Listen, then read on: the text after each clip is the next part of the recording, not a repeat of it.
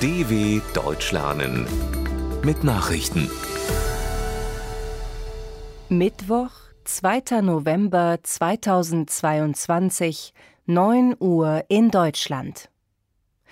In Israel steht Netanyahu vor dem Comeback.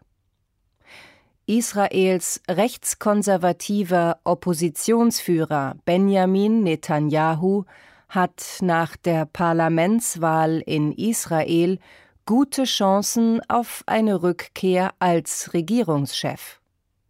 Seinem extrem rechtsreligiösen Lager wird eine knappe Mehrheit von 61 bis 62 der 120 Sitze prognostiziert. Frühere Wahlen haben aber gezeigt, dass sich das Bild bis zur Auszählung aller Stimmen noch verschieben kann. Das Endergebnis wird nicht vor Donnerstag erwartet. Eine rechtsreligiöse Regierung könnte Netanyahu durch Gesetzesänderungen helfen, seinem derzeit laufenden Korruptionsprozess zu entkommen. Knappe Mehrheit für Dänemarks linkes Lager. Bei der Parlamentswahl in Dänemark haben die Sozialdemokraten unter Ministerpräsidentin Mette Fredriksen den Regierungsauftrag erhalten.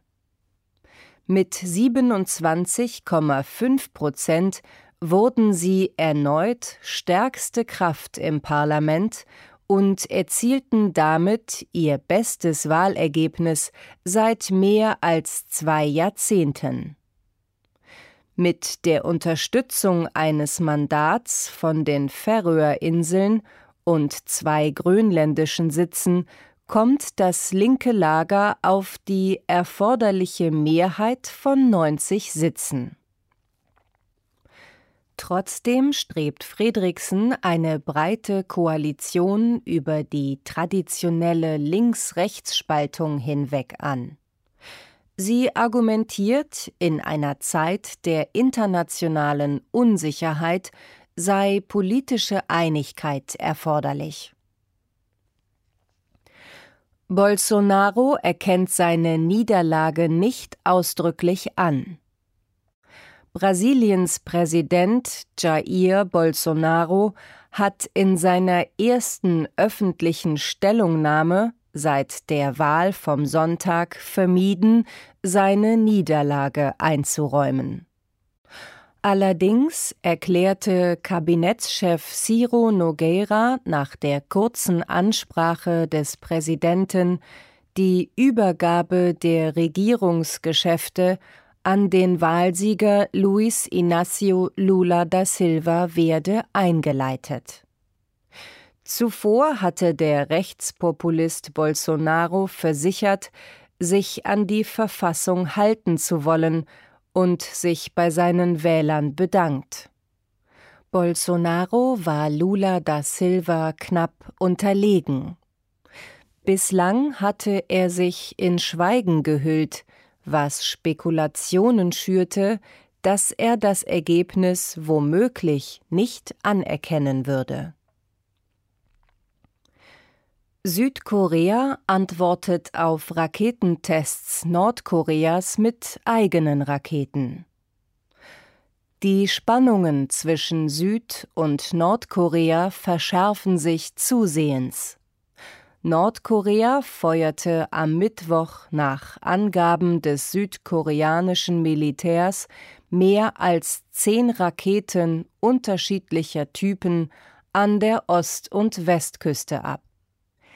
Erstmals seit dem Ende des Koreakriegs in den 1950ern sei eine nordkoreanische Rakete nahe den Hoheitsgewässern Südkoreas im Meer gelandet, sagte ein Sprecher des Verteidigungsministeriums in Seoul. Auf der Insel Ulung vor der Ostküste wurde zudem Luftalarm ausgelöst. Südkorea antwortete mit dem Abschuss eigener Raketen aus Kampfjets ins offene Meer nördlich der Grenzlinie. USA warnen vor iranischen Raketen für Russland. Die USA befürchten eine Aufrüstung Russlands durch den Iran. Man sei besorgt über die Möglichkeit, dass der Iran Russland mit Boden-Boden-Raketen beliefern könnte, sagte John Kirby vom Nationalen Sicherheitsrat der USA. Bislang habe sich das nicht bestätigt, aber es sei eine Sorge, die man habe. Mit der Lieferung von Drohnen an Russland sei der Iran bereits daran beteiligt, unschuldige Ukrainer zu töten, sagte Kirby weiter. Die Ukraine und westliche Staaten werfen Russland vor, im Ukraine-Krieg iranische Drohnen einzusetzen. Der Iran bestreitet Drohnenlieferungen an Russland. Schweden denkt über Atomwaffenstationierung nach. Der neue schwedische Regierungschef Ulf Kristersson hat sich für den Fall einer NATO-Mitgliedschaft Schwedens offen für die Stationierung von Atomwaffen in seinem Land gezeigt. Zuvor hatte bereits Finnland erklärt, dass man für die Zukunft keine Türen verschließen wolle. Schwedens sozialdemokratische Vorgängerregierung hatte eine Stationierung von Atomwaffen noch abgelehnt. Schweden und Finnland hatten nach dem russischen Angriff auf die Ukraine mit ihrer jahrzehntelangen Tradition der militärischen Bündnisneutralität gebrochen und im Mai einen Antrag auf NATO-Mitgliedschaft gestellt. Soweit die Meldungen von Mittwoch, dem 2.11.2022. dw.com/langsame Nachrichten